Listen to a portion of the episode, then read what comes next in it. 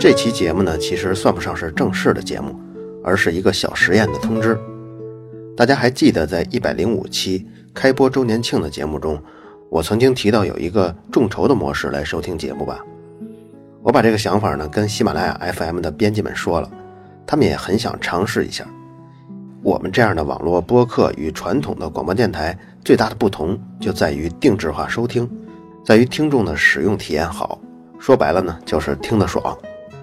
能做到这一点，之前是通过可以重复收听啊，或者任何时段都能收听，而且广告时间的比例会很低，这三点做到的。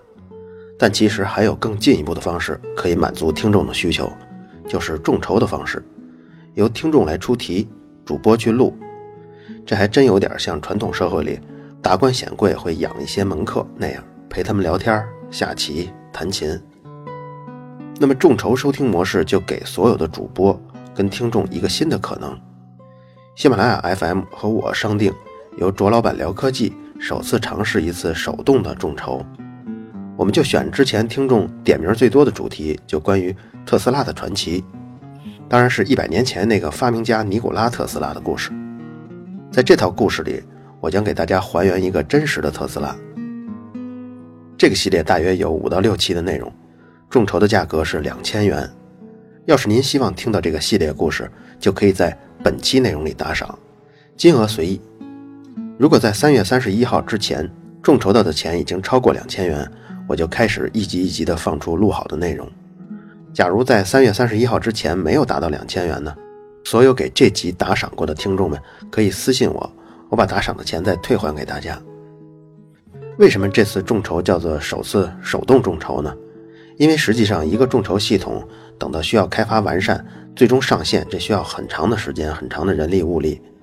而值不值得投入这么多人力去搞，喜马拉雅也不知道。所以，我们一起商量，希望能通过这一期抓到一些真实的数据来评价这种新的模式。对于播客这种内容，很多主播做了很多年，一直在坚持出高品质的内容，免费的分享。他们几乎投入了所有的业余时间，甚至是部分工作的时间在做。但是目前凭每月播客的内容可以收入过两千块的人非常非常少。这主要是两个原因造成的：一个是广告商对这种形式缺乏了解；二一个是音频内容的创业运营是刚刚起步。